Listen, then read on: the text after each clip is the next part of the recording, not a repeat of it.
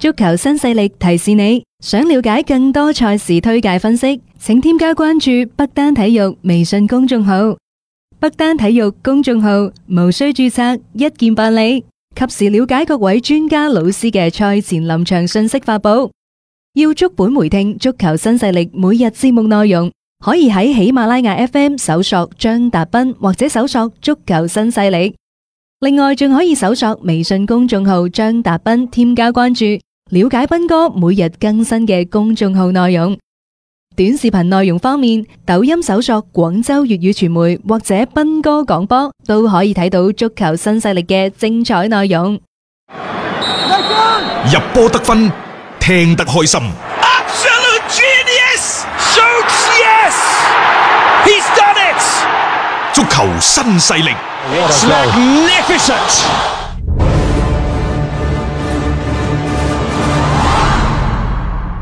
接住落嚟，我哋睇車路士對住般尼茅夫嘅賽事。咁啊，車路士呢，就即係今晚又打主場。嗯，當然啦，佢哋最近嘅喺聯賽嘅成績呢，其實起伏得都佢波動幾大，幾大㗎。係咁啊！主要係嗰籠嘢都 俾有啲球隊其實係識穿咗嘅，咁即係令到佢哋就唔再有好似之前嗰種咧咩快打旋風啊、青春風暴啊咁爽嘅一個嘅走勢啦。呢、個都正常嘅，因為年輕球隊嘛，咁有時你要調整嘅話呢，佢確實係冇一啲或者成熟球隊嚟得咁即係效得咁高，佢可能好一場，然後又得一兩場，跟住佢又可能好一場，都係咁樣樣嘅一個節奏當中呢。不過好好在呢，就喺呢段期間呢。誒包括呢個譚美阿巴謙嗰啲啦，一翻出嚟都已經係有波入其啦實車路士要諗呢，倒唔係諗條前鋒線。雖然話有傳聞呢，就佢會誒、呃、對於多蒙特嘅新組呢就好有興趣，甚至乎呢就準備提出報價等等。但係喺前鋒嚟講，對於呢隊嘅車路士嚟講，唔係最重要嘅。嗯相反，後衞揾個人翻嚟頂替祖馬啦。啊，真係要啊，呢位仁兄 真係一個炸彈嚟 嘅，其實佢哋準備呢就報價喺車路士青訓營出道嘅阿基。嗯其實對於阿基嚟講呢，我覺得嚇，即係之前佢曾經係租借出去，嗯翻翻、過去車路士，但係最終呢就賣咗俾般尼茅啊夫。嗰陣時賣佢，我哋都覺得奇怪，點解要賣？啊，而家終於係要買翻翻嚟。你好似後悔嗯咁啊啊！即係阿基嘅表現如何呢？從上一場對般尼茅夫、利物浦對般尼茅夫，你可以睇到噶嗯啦。佢嘅、受傷離場係成為嗰場賽事嘅轉折點轉折點係啊，真係佢其實喺後防線上邊呢，係可以幾好咁承擔咗一啲任務嘅。當然啦，當初車路士即係將佢第二次出售賣俾般尼茅夫嗰陣時，埋咗個伏筆嘅，就話有一個回購嘅條款，嗯只要我出四千萬，即係你般尼茅夫就要無條件放 人。咁四千萬而家買個後衞嚟講，又唔係好貴嘅，又唔係好貴嘅咋。啊特別你係急需要喺呢個位置上面補強的話呢，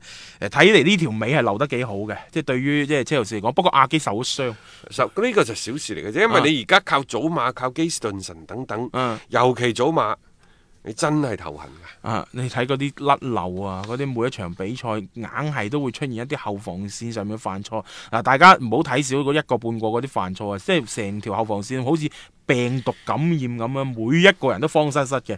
誒、上一場對愛華頓就好明顯啦，幾個失波都同你哋啲後衞嘅犯錯有關。誒、好似呢班咁嘅球員呢，佢哋嘅能力呢，其實就已經係有限嘅。如果球隊仲想話喺成績上邊有一啲嘅即係提升的話呢，要執執條後防線喎係。後防線要執，前鋒嗰度呢，穩定，嗯穩定得嚟，無非就譚美阿巴謙啊、唐波里嗰班，嗯喂，要傾續約㗎啦。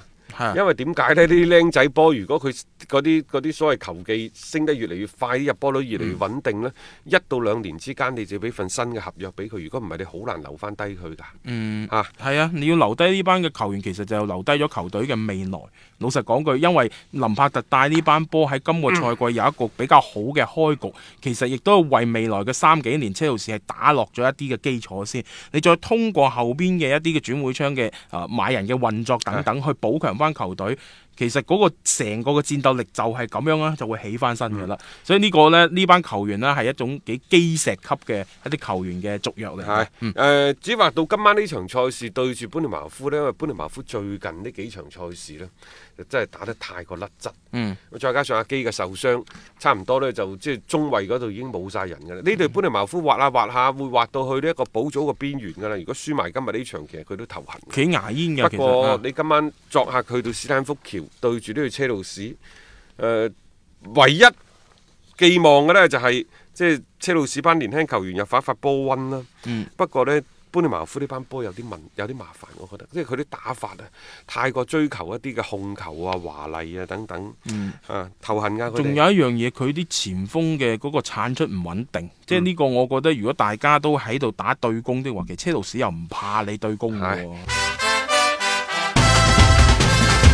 有故事，有經歷，聽波就聽新勢力。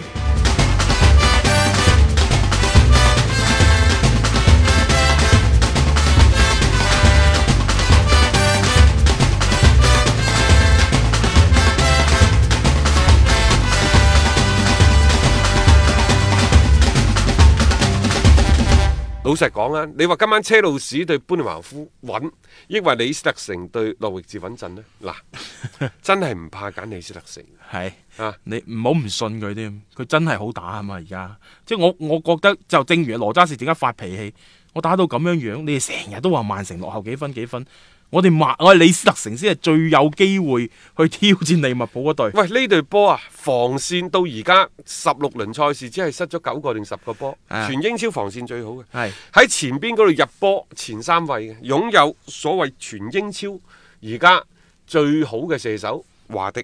咁然之後就仲有呢，就係呢一個伊恩拿祖麥迪遜，嗯啊喺旁邊輔助。你話佢想唔入波都難，換言之即係內治想唔失波都難。本身都難㗎啦。啊！咁仲有大家話喂，咁呢場賽事會唔會即係入波數字喺三球或者四球以上啊？但係你再睇翻李斯特城嗰條防線，不過我係咁睇嘅吓，所以物極必反。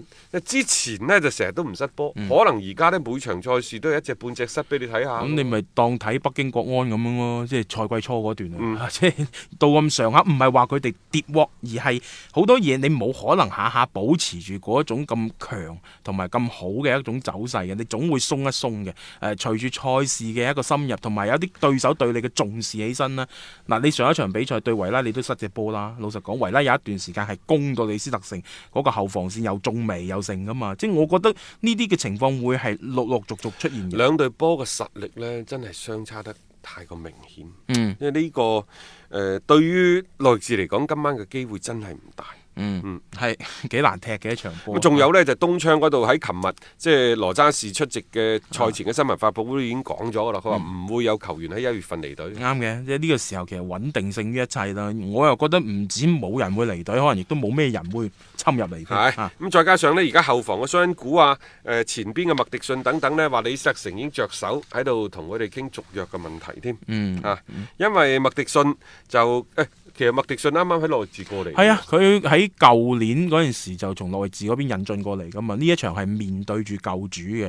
咁、其實呢一位嘅年輕才俊呢，一直都被譽為英格蘭未來嘅一啲其天實呢才。兩個人就係本賽季李斯特城最大嘅發現。啊，即係你話麥迪遜舊年已經有人及啱佢啦，呢、個蘇恩古尤其喺馬古尼走咗係之啊，後突咁然樣引間進爆過出嚟，嚟嘅。真係無縫連即接。係當時佢嗰個奢遠珠啊，嗰、嗰個名啊，因為大家咁邊度嚟㗎？咁啊，土耳其一共嘅硬漢啊，然之後而家你見到佢喺後防線上邊嗰種嘅殺氣，嗰種對成個嘅後防嘅嗰種嘅即係統籌嘅能力啊，即係又即係我係服咗李斯特城呢班波咯。佢總係能夠揾到一啲咁樣嘅球員，佢仲要係一個老嘅搭一個嘅即係話新嘅咁樣樣嘅組合。伊雲斯搭住佢，既有經驗，亦都有一啲咁樣樣嘅即係當打球員嘅能力喺裏面。成條嘅後防線呢，就俾佢執到得幾揷揷掂嘅。羅渣士呢，始終即係我哋都講話喺西路迪嗰幾年呢，係將佢嗰啲奪冠嘅嗰個氣質全部係打造錘煉晒出嚟。嗯，咁而家呢，即係佢中間呢度有一對穩定嘅中衞，然之後 中場、前場嗯亦都有一啲鎖匙取分入球嘅人物。嗯佢而家唯一一樣嘢呢，就可能佢嘅板凳嘅深度、啊相對會弱少少，但係呢個已經唔重要啦，因為。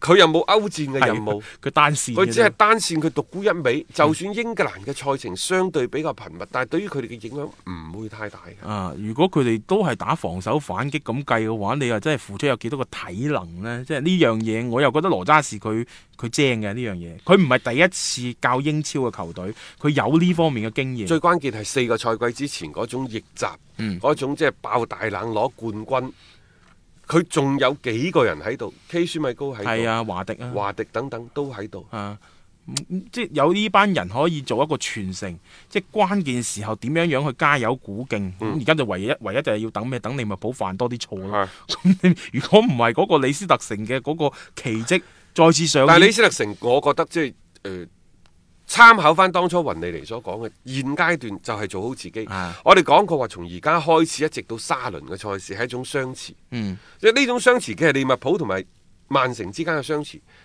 其實何妨唔係何嘗唔係呢一個李斯特城同曼城同利物浦之間嘅相持呢？嗯，冇錯啊！你要挑戰冠軍，你就要捱過呢一個即係啊係比較艱難嘅時期啦。咁啊，睇睇佢哋可唔可以呢？食住到勢，創造球隊一個嘅最新嘅連勝嘅紀錄啊！ Feel